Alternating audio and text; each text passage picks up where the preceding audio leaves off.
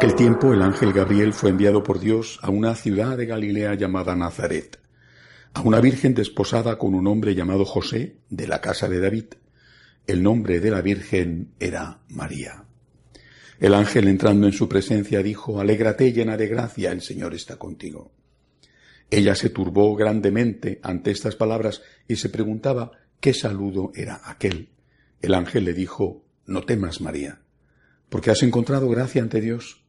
Concebirás en tu vientre y darás a luz un hijo y le pondrás por nombre Jesús. Será grande, se llamará Hijo del Altísimo, el Señor Dios le dará el trono de David su padre, reinará sobre la casa de Jacob para siempre y su reino no tendrá fin. Y María dijo al ángel, ¿Cómo será eso? Pues no conozco varón. El ángel le contestó, El Espíritu Santo vendrá sobre ti, y la fuerza del Altísimo te cubrirá con su sombra. Por eso, el santo que va a nacer será llamado Hijo de Dios. También tu pariente Isabel ha concebido un hijo en su vejez y ya está de seis meses la que llamaban estéril, porque para Dios nada hay imposible. María contestó, He aquí la esclava del Señor, hágase en mí según tu palabra. Y el ángel se retiró. Palabra del Señor. Hoy celebramos la solemnidad de la Anunciación del ángel a la Santísima Virgen, la solemnidad de la Encarnación de nuestro Señor Jesucristo, segunda persona de la Santísima Trinidad, Dios verdadero, en el vientre, en el seno de María, para convertirse también en hombre verdadero. Es un día y esta es una lectura que deberíamos escuchar de rodillas, porque si todo el Evangelio es palabra del Señor, es sagrado, es palabra de Dios, bueno, es que hay fragmentos del Evangelio que son realmente especiales. Este es uno de ellos. La encarnación del Señor. El amor infinito de Dios que no se cansa de nosotros. Que después no solamente del pecado original, sino después de las múltiples traiciones de los múltiples pecados personales, pensemos cuando llega el momento de la encarnación, los miles de años que llevaba existiendo la humanidad, las matanzas, las guerras, los odios, el pecado. Y Dios que no desespera, que no se cansa de esperar, que aguarda el momento, que quiere salvar al ser humano del propio ser humano, porque somos nuestros peores enemigos, somos lobo para el hombre, como decía Hobbes.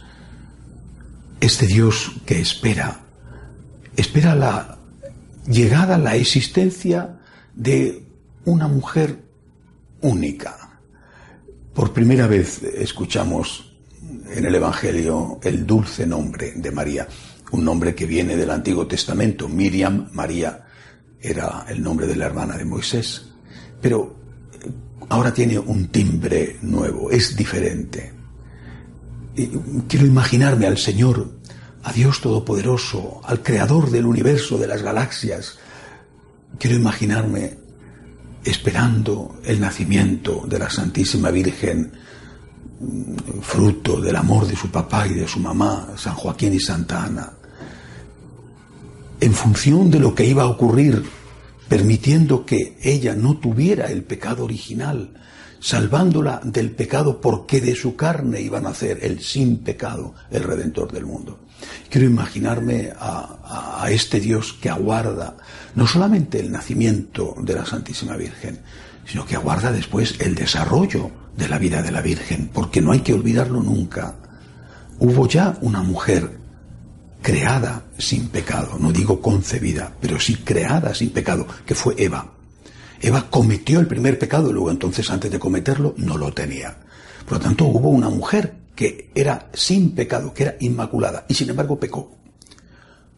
La Virgen María fue concebida por una gracia especial de Dios, porque para Dios no hay nada imposible sin pecado original. Pero mm, si no era un robot, si no era um, alguien eh, carente de voluntad y de libertad, también podía haber cometido un pecado y no lo cometió. Todos esos 15, 16 años contemplando la obra maestra de la creación, la nueva Eva, como la decían y la llamaban los primeros teólogos, los padres de la Iglesia. Y después llegado el momento definitivo, el momento solemne, el momento expectante, eh, San Pablo lo dirá así, eh, la creación expectante está guardando la redención. La creación expectante, el mundo expectante, sin saberlo los hombres, en una cueva pobre, escondida, de una aldea pobre y escondida de Israel. Bueno, pues allí un ángel de rodillas le suplica, le suplica a aquella que tiene en su mano dar la vida al mundo, permitir que nazca el Salvador del mundo. Repito, la expectación tenía que ser inmensa.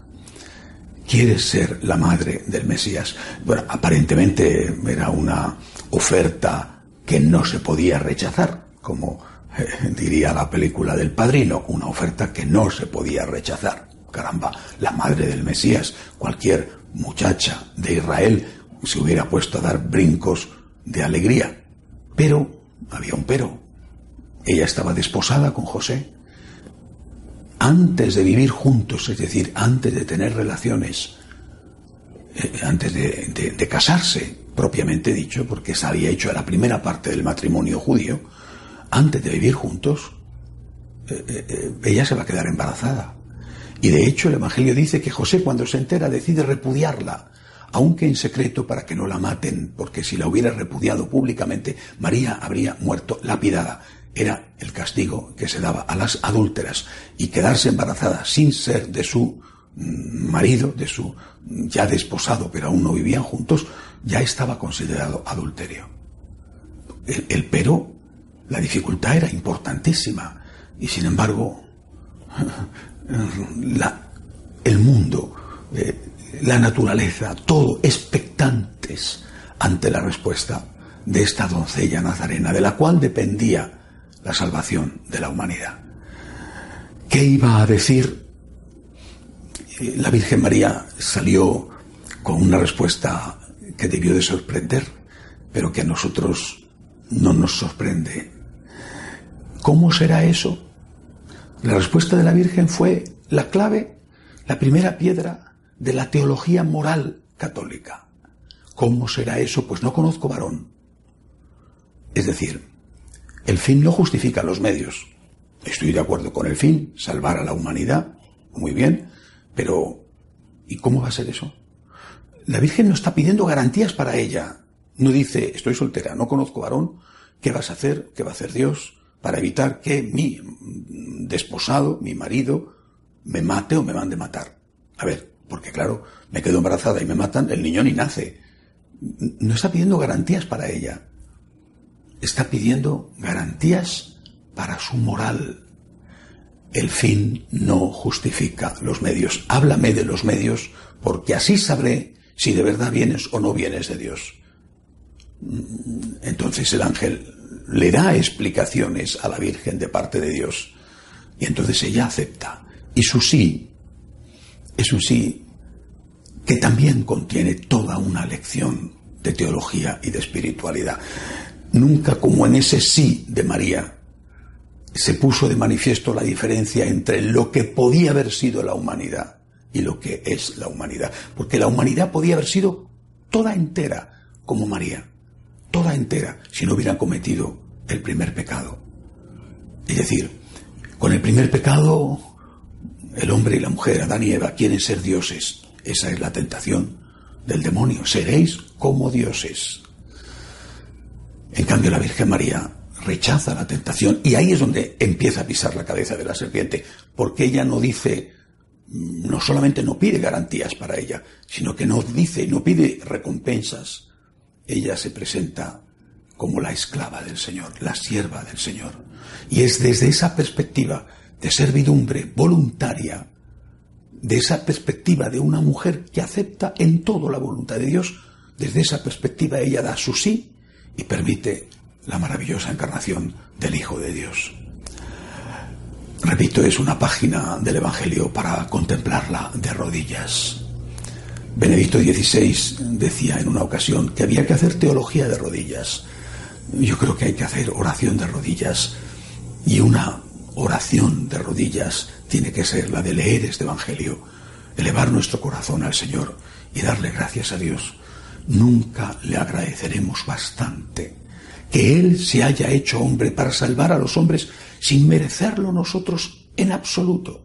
Nunca agradeceremos bastante a la Virgen María su sí, su puerta abierta, con todos los riesgos que corrió para ello, para que pudiera entrar en la humildad del cuerpo de una jovencita, en la humildad después de la cuna, de la cueva de Belén, en la humildad de nuestra carne, en la humildad de la pasión, de la muerte, de la resurrección del Señor.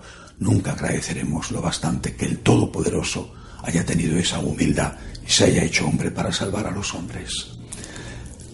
Después de contemplar, como siempre, ¿qué tenemos que hacer? Lo primero, agradecer. Y agradecer con obras. Porque si no hay obras, el agradecimiento es, es cortesía, es retórica. Y el agradecimiento de obras en esta ocasión es el de la imitación. Confianza en Dios. Confianza en Dios. Mira que estamos pasando a nivel colectivo en la iglesia, seguramente a niveles personales que cada uno conoce, a niveles nacionales como la tristísima situación de Venezuela, de Nicaragua, de Cuba. Estamos pasando momentos horribles. Bueno, pues es el momento de la confianza. Es que no pasó la Virgen un momento horrible cuando, cuando se enteró de que su novio, marido, desposado, José, la iba a repudiar. No pasó un momento horrible cuando llegó a Belén y no había sitio en la posada. No pasó un momento espantoso cuando tuvo que huir a toda prisa, en medio de la noche, de Belén hacia Egipto para que no mataran al niño. Es que no pasó un momento espantoso y horrible cuando su hijo estaba muriendo crucificado y ella lo veía. Ella es la Virgen del sí, pero la Virgen de la confianza. Señor, yo confío en ti. No entiendo, no comprendo por qué permites esto. Dios mío, me, lacera, me hace daño todo esto. No te entiendo por qué aparentemente duermes y permites el triunfo del mal. Pero Señor, yo confío en ti, yo confío en ti. Tú eres el Señor de la historia, eres el dueño del tiempo. Yo, Señor, confío en ti, me abandono en ti. Y después, naturalmente, hacer lo que hizo la Virgen. Es decir, el, bebé fue creciendo en su seno sin que ella hiciera otra cosa más que prestarle su cuerpo y alimentarse bien para que tuviera suficiente eh, eh, eh, energía y vida el niño. Pero después tuvo que cuidarle, tuvo que protegerle, tuvo que defenderle, tuvo que educarle. Es lo que nosotros también tenemos que hacer. Fiarnos de Dios, ponernos en manos del Señor absolutamente, sin miedo, con una confianza plena y después trabajar por el Señor. Así tenemos que demostrarle nuestro agradecimiento. Aquí estoy, Señor, como María. Ella fue tu madre. Ese es un papel único e irrepetible. Pero yo quiero, salvando todas las distancias, porque ella era inmaculada y yo no, yo quiero ofrecerme a ti como María. Como María para permitir que nazcas en medio de nosotros.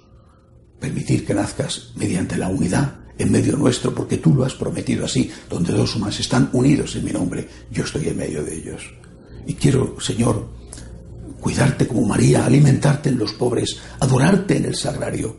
Y quiero, Señor, defenderte como María te defendió, pacíficamente como María te defendió, pero defenderte con valentía de aquellos que te atacan de fuera de la iglesia y de dentro de la iglesia.